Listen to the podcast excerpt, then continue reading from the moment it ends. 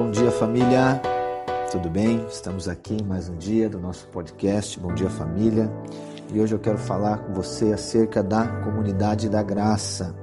Quero ler um texto que está lá em Atos, capítulo 2, a partir do versículo 42, que diz assim: E perseveravam na doutrina dos apóstolos e na comunhão, no partir do pão e nas orações.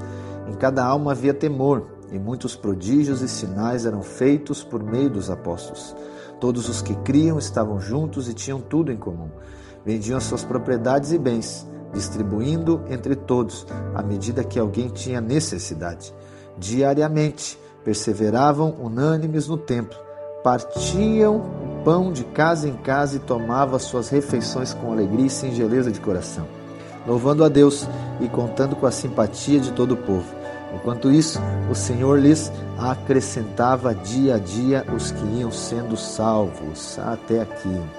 Então, essa é a igreja, ok? A igreja é a comunidade da graça.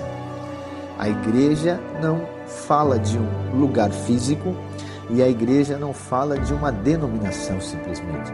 A igreja é o corpo de Cristo, a igreja é a família de Deus. Nós somos a igreja. Então, as pessoas que dizem, né? Eu sou a igreja não que esteja totalmente errado, mas o mais correto, biblicamente, seria nós somos a igreja.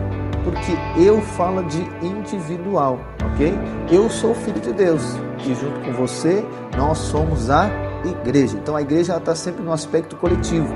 E quando nós falamos aqui do aspecto coletivo, nós vamos falar de relacionamentos, ok? Então a igreja ela é fala de relacionar, relacionar com Deus, relacionar com os irmãos e relacionar com o mundo com o ímpio ou ainda com a cidade.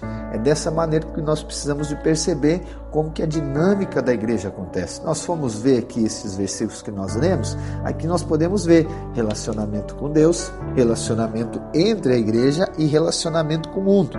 Né? Por exemplo, quando fala que eles perseveravam na doutrina dos apóstolos, partindo pão e nas orações, nós estamos falando o quê? De relacionar com Deus a partir de um ensino.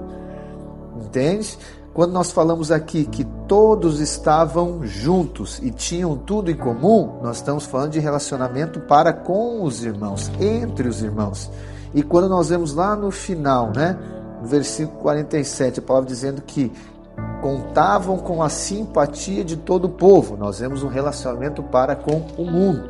Então essa é a igreja, é a comunidade da graça. E por que, que ela é a comunidade da graça? Porque a graça é a maneira da qual nós nos relacionamos. E o que é a graça? A graça ela não é um ensino, a graça ela não é uma doutrina simplesmente. A graça é uma pessoa, ela é Jesus. Ok? Então nós nos relacionamos com Deus como? Nós nos relacionamos com Deus através de Jesus, ou ainda por intermédio de Jesus. O próprio Cristo disse, né? Eu sou o caminho, a verdade e a vida. Ninguém vem ao Pai a não ser por mim. Então nós relacionamos com Deus com qual base? Pela graça. Por intermédio de quem? De Cristo, que é a própria graça. Ninguém relaciona com Deus baseado no seu mérito, baseado no seu esforço, baseado nas suas obras, mas baseia-se naquilo que Cristo fez, relaciona para com Deus por intermédio de Cristo Jesus, confiado no que ele fez, não no que nós fizemos. Isso é pela graça mediante a fé. Da mesma maneira nós relacionamos entre os irmãos, da mesma maneira nós relacionamos entre a igreja. Como? Pela graça, mediante a fé. Então, logo, eu não relaciono para com meu irmão simplesmente porque ele faz certo ou porque ele faz errado, ou ainda eu amo ele se ele faz tudo certo. Não, eu amo ele como Cristo amou.